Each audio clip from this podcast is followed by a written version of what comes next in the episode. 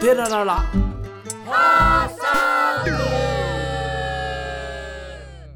高円寺の副住職大輔と。純棒森のサラです。この番組ではお寺に暮らす僕たちがどんなんかなと気になることを約15分ほどゆるりと喋りたいと思っております。はい、今日は、はい。なんとまたゲストの方にというか私たちがゲストさんのところにお邪魔させていただきました。はい押しかけております 福山の子どもステーションさんのところにはい来ております。ははいはい、よろしくお願いします。お願いしますこれはもう私の希望で 来させていただいたんですが、奥野さんはい子どもステーション代表の奥野さんに今日はゲストに来ていただいてお話を伺いたいと思います。は、はいいよろしくお願いします。あの子どもステーションの活動っていうのはもう本当私びっくりするぐらいたくさんあって、うん。ちょっともう追い切れないぐらい なんか奥野さんのバイタリティをそこからも感じるんですが、えー、とフードドライブうん、シングルマザーズカフェ、うん。子ども食堂子育て広場モコルーム、うん。その他ももう本当にたくさんのことをされていると思うんですがちょっとじゃあ奥野さんに上手に説明していた上手に？上手に。上手に。なんかなんかこういう場所ですというのを何か。子どもステーションははい。もともとあの子育て広場としてスタートしました。はい、2000えっ、と2013年にね、うん。公民館を借りて、はい。えー子育てサロンをしていたんですけど、うんここじゃここじゃなかったんですよそうねその時もともとはねはは公民館だったんです。ははそれでそこに集っていたまだママたちが、うん。まあ、子どもたちが保育所に行くようになって、うん。ちょっと手が空いた時うんに、うん。あの自分たちのようにこういう場所を探している人たちはいっぱいいると。いうふうにママたちが背中を押してですね、うんいつでも誰でもが行かれる場所を作ろうって言って、えーまあ、その時あのこ地域子育て広場と呼んでいたものをうん作ろうとうん。神鍋に作ろうっていうふうに考えて、うん。NPO 法人化したり場所を探したりうんして動いていたんです。よ。うんなるほど。それで広島ガス東中国さんっていう、うん。プロパンガス会社さんにご縁があってというか、うん。私たちがそれこそ押しかけて、あ社長社長室にここはまだ空き事務所だったんですよ。ああその当時は？それで本社が千田にあるんですけれども、はいはい。千田のビルにちょっと押しかけてですね、はい。まあアポ取ってですけど、はいはい。社長さんの部屋に通していただいて、はい。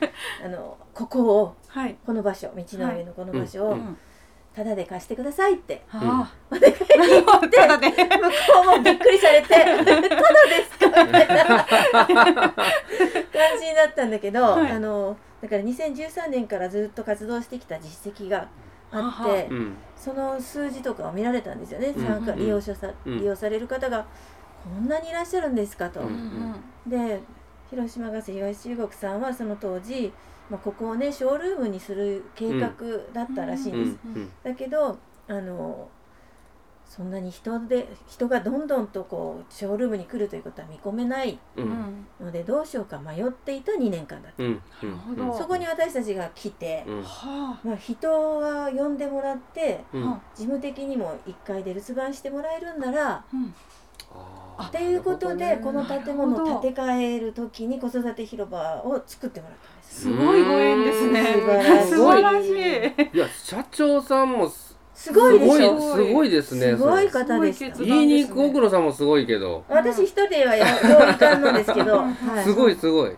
留守番あそうなん券ってですね。なかなかないですよね。1階部分は留守番してるじゃないですか、はい。はいはいはい。そういうことなんですね。そうだから留守番してる間も今自由に使っていいよって。でお客さん来たら接待し接客してくださいねってういうでガス器具のこと聞かれて難しかったら広がさんよん呼べばうん。10分ぐらいで来るのでうその間なるほどね。接待しててくださいっていう感なるほど。なるほどここが始まったんですよ。それがはあ、2012年12年。うん。だからもうねちょうど10年10 10年目す。ごいですはね。へー。どっちもどっちもいい感じウィンウィンって言いますか。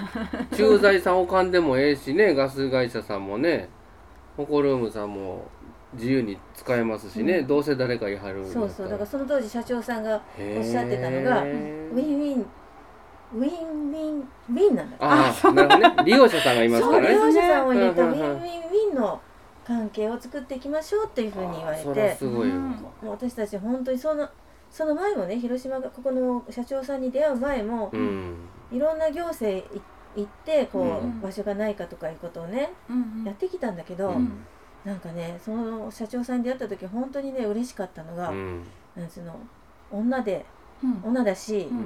主婦だし、うん。主婦っていうかまあおばちゃんだよね、うん。そういう人たちの話を真剣に聞いてくれたのね、うん。あもうそれが感動して、うん。本当いつ思い出しても涙が出るぐらい、あ人間扱いしてもらえた感じ、あうん。ねすごいあってあこの人たちとならきっとうまくいくって思ったのを確信して。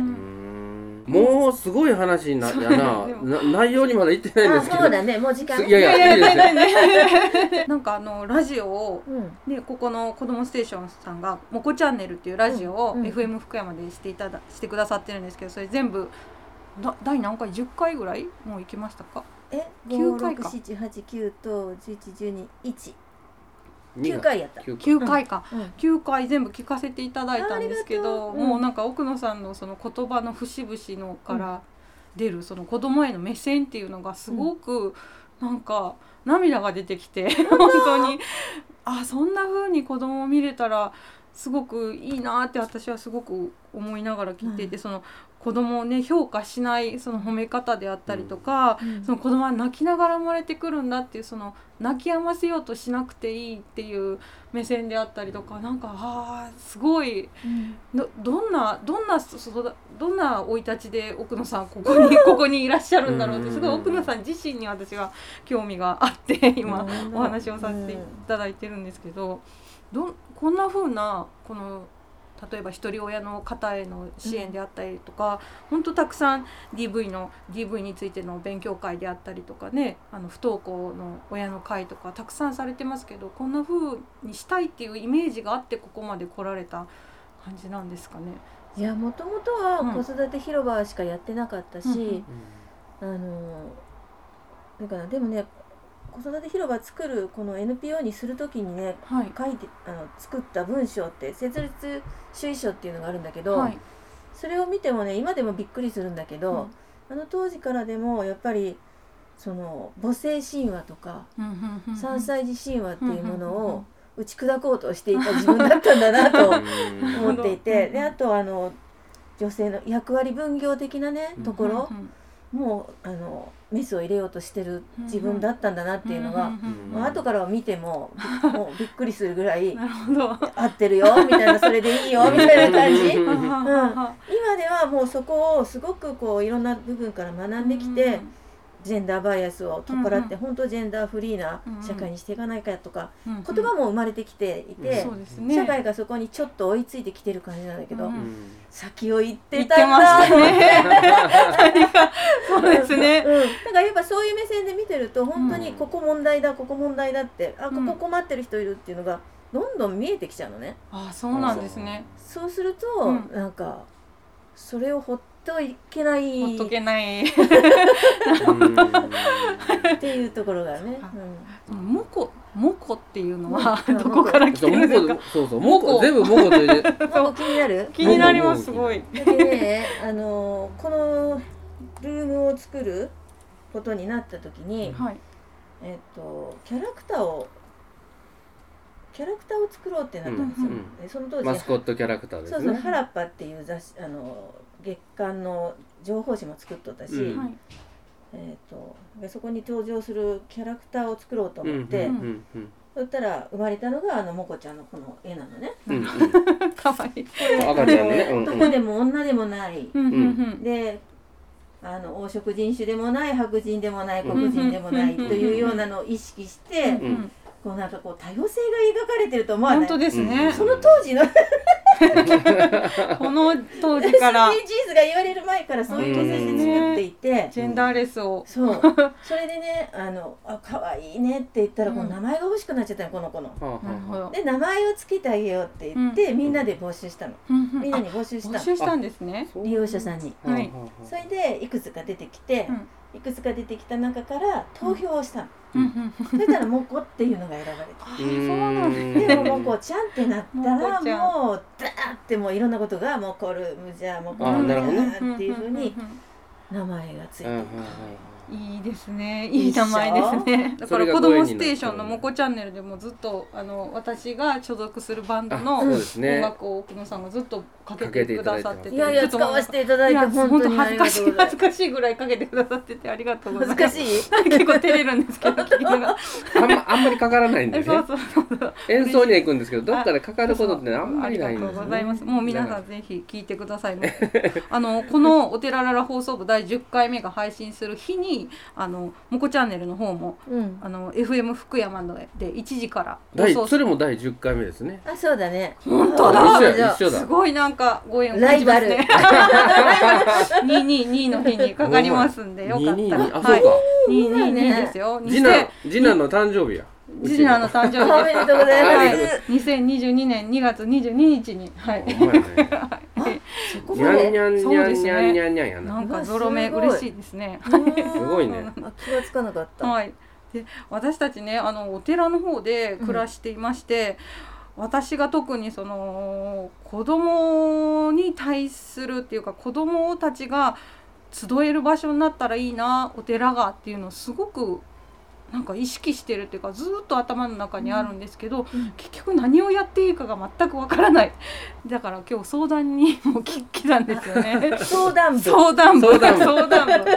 放送後そう相談編ですね、う。ん、なんか子ども食堂っていうのをやってみようかなと思ったりしても今はだからここちらお弁当でやられてるんですよね。コロナになってからあコロナで。そうかコロナですもんね、予約制で予約制予約していただいた方にお弁当をお配りするっていう感じです、ね。本当は一緒にね食べるっていうのがねそうそうそう。ですけどね、うん。仕方ないですねこれは今はね今はちょっとねあとはねあのーやっぱりこここちらの方で DV とかのうん。ねことをか D デート DV 防止プログラムうん。ファシリエーター養成講座とかやってらっしゃるじゃないですか、すごい興味があってうん。受けようかなとか思うんですけど、あの私本当にそういうことに目を閉じてしまうタイプなんですよ。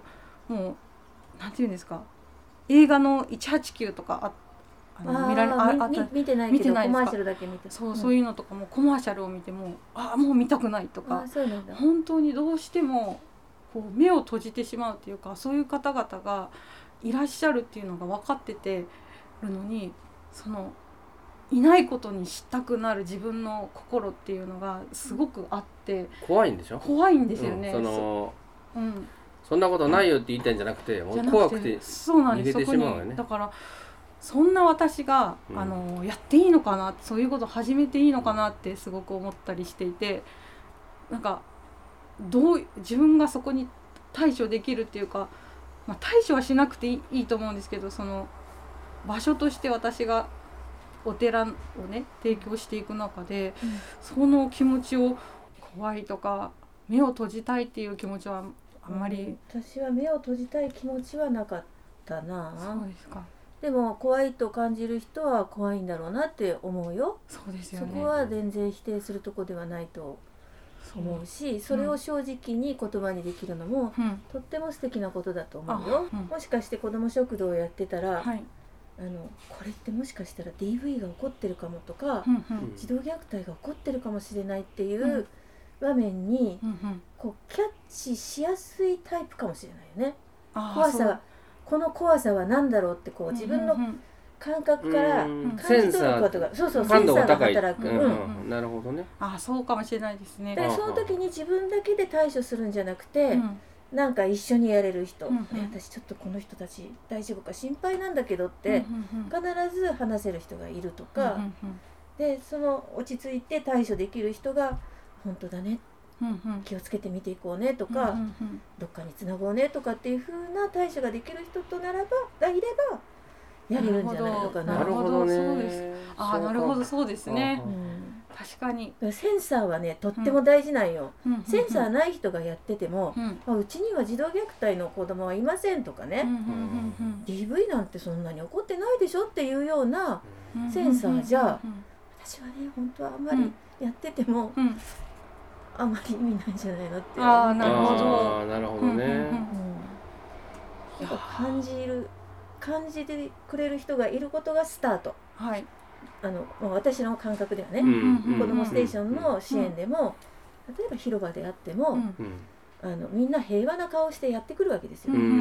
うち、にその困ってるので相談してもいいですかっていう顔で子育て広場には来ないですよ。あそうなんですね。だけどそこでどう何をどうなんなんか一つの行動とか言動とかで、あれっていうふうにキャッチできることが大事なんよ。なるほど。そういうセンスを持ってないと。本当に子供自体がもう本当こんなところでね子供ステーションの奥野さんをお迎えして告白することじゃないんですけど子供自体が本当に苦手だってもう子供っていうものに会うだけでこうもう何かこう嫌な感じっていうかこうビリビリビリビリってする感じがあって以前はね。以前はね、うん、自分がまさか子育てをするとは思ってもみなかった身なんですよ。何かねちょっとねこう躊躇するものがありつつやりたい気持ちとこう矛盾する気持ちがすごくあって なんか、すいません本当にこう、うん、私の相談会みたいな。いやその躊躇する気持ちは何から来てるのかっていうのをちゃんと知っておくことも大事だと思うよ。あなるほど。うん、そうしないと対処できなくなるよ自分を。あ自分の中で,、で自分はこういうことがあったから今あのこういうものに出会うとこうなってしまう、っていうふうにだけどこうなってしまったから多分私の中にこここの感覚が起こったんだなっていうふうに、ん、せその都度整理できないと、はあ、あのどういうかな問題が起こった時にちょっと慌てたりパニックになったりなるほどどういう行動に出るか分かんなくなったりとかっていうふうになっちゃうけ落ち着いて対処するためには、はい、なぜ自分がそういう気持ちになってしまうのかとか、うん、自分のそれこそ自分の経歴も,、経歴も。あのちゃんとここで何が起こった。あこの時こんな気持ちだったっていうのを振り返りながら、うん、振り返った方がいいと、うん、ああなるほど。私ら支援者養成講座の中には必ずそういう部分を入れて、うん、それをちゃんと人に話せるかどうかっていうのは、とても大事にしてるんですよ、それはやっていきながらだんだんだんだん発見していくことではなくはこの子育て支援とかそういうのを始める前に一度自分を振り返ってみることが必要だろうというと思う。あ、なるほど。できるようになってないと何か起こった時にってことでね。なるほどですね。修行に来てからやなほんなら。わかりました。じゃあここに私は修行に 修行に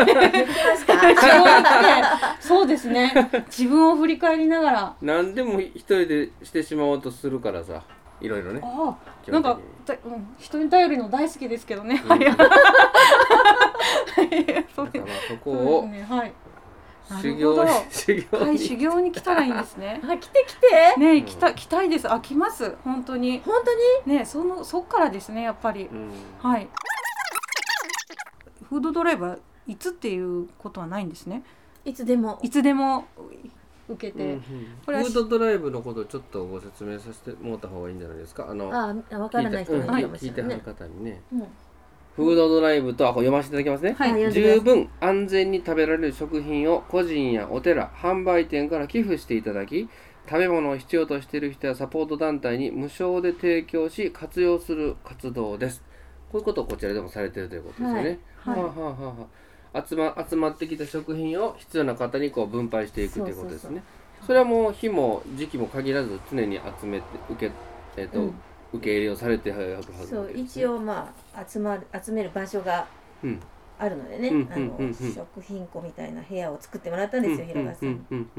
生ものとかだったらもうすぐ出さないといけないので困るんだけど、ね、保存が効いたり賞味期限がな、先のものですね。そうそうそう。うんうん、お米だったり、うん、インスタント食品缶詰何でもいいんですか？一応何でも何でもなら一応何でもいいよ。賞味期限があったりとか、断面はないんですよね。ダメなもの？冷凍は苦手だね。あそっか。冷凍食品は苦手なるほどね。ぜひ皆さんの逆にね。お中元とかお歳暮の時期にこのフードドライブのことをふと思い出していく、うん、いただいて。いらないものをもらったらね。必 必要なものはあのここご家庭でね 使ってくださいね。ふと思い出したらあのぜひこちらに、うん、そうだから家庭からもね時々ねこれもらったんですけどって持ってきてくださる方もいらっしゃるよ。ですよね。あとなんかよくあの株株を持っていたら何かくれたりするんでしょ？あ、株主優待、うん、そういうので持ってきてくれる。なるほど、いろいろありますね。それでぜひ食品提供皆さんよろしくお願いします。お願いします。すみません。ちょっとはい長くなっ脱線しました。なすいません。本当にあのここで説明できないぐらいあの たたくさんの活動してらっしゃるのであのぜひホームページの方を見てください。あのもう本当に毎日何かがあるみたいな感じですよね。もうすごい。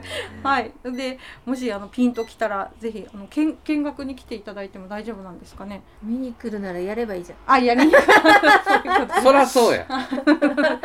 そらそうやんな見られてたらやあなるほどなるほど。やるそうですね。そうです。いやねだからそこがねじゃない奥野さんのすごいとこですよね、そんな風にしてやってこられたんですね。すごい。それだからこれだけのことが同時にそうかもしれない。できるんですよ。う見習いましょう。うんそんなにおだてる番組じゃないよね。本当に。いや本当んいやだってこれすごいちょっとまあ量ですもん。すごい量なんですよ。だって私がやってるわけじゃないんだあからさ。そうです。でも集まってきたんですよね。これだけのそう。活ご縁の方が集まってその人たち。ってうんいう人が集まって、あなるほどじゃあどうやってやろうかじゃなくてやればいいじゃないって言って始まってるわけでしょ？全部ね。全部それでしょ？ほらほら。ほんでやれやっていいって言われたからにはせなあかんってなるからみんな頑張るわけですよね。あそれはだからそこよね。それは必要ですね、うん。そういう方が、どうやってやったらいいかをいろいろ考える努力とうん、何日にやるって決まってうん。それに向かってやる努力とさっきやった方がええよね。だって出ないと2回努力せなあかんからね。そう いうことでししょょ違う違う。わかんないわかんない。わかんないけど。悩んでらっしゃいますよ。も うそういう多分あの論理的思考ができないんですよ私は感覚的思考で生きているのでなるほど。論理的に考えるのが難しはい。いそのそちらの考えがすごい上に感じます。そんなことないんです。私なんか論理的に考えてるうちに、うん。あもう夜やし寝ようかになるんですよそうブレで 今日が終わってしまうんですよ。ブレーキばっかりで、そうブレーキ。ブレーキばっかりで。アクセル一個も踏まずに終わったみたいな。どうやってここ渡ろうかなーってうちに あもう晩ご飯やしあ明日にしようってなる。ほんでそういえば長いことねもう何ヶ月も渡らないみたいなね。そうなんだ。叩きにもいかないんですよね。そうだからさやればいいほらほらほらほらほらもうそれが解決策でした。やればいい。解決策。みんなみんなやればいいんでやればいい。やればいい。やったらいいということで。だって完璧なスタートを考えるからできない。そうですよね。そうですね、うん。考えてます。完璧なスタートを。でもそれも大事なのかもしれない、なんかすごい考えちゃってます。うん。でも大事じゃない、うん。いや大事大事だよ。そんなに大事ではない 大事にしてる人は人は大事にしていいいいると思うけど。多様性でも多様性で。もはい。やってみたらいい。ね誰か入れたら？そうですね。奥野さんみたいな方を。いっぱいいっぱいいやそうじゃあちょっと同じ匂いのする方を探してみます。まず。はい。今後ともじゃああのああ面白ないんか駆け込み寺みたいな感じでこちらが。うちじゃない寺が駆け込みに来た。そっちの駆け込み寺ね。そうそううちらはもう。駆け込む寺じゃなくてまた来たで駆け込みで。駆け込み寺が来たでみたいなはい。ね、今後とも応援し応援させていただきます。応援よろしくお願いします。応援させていただ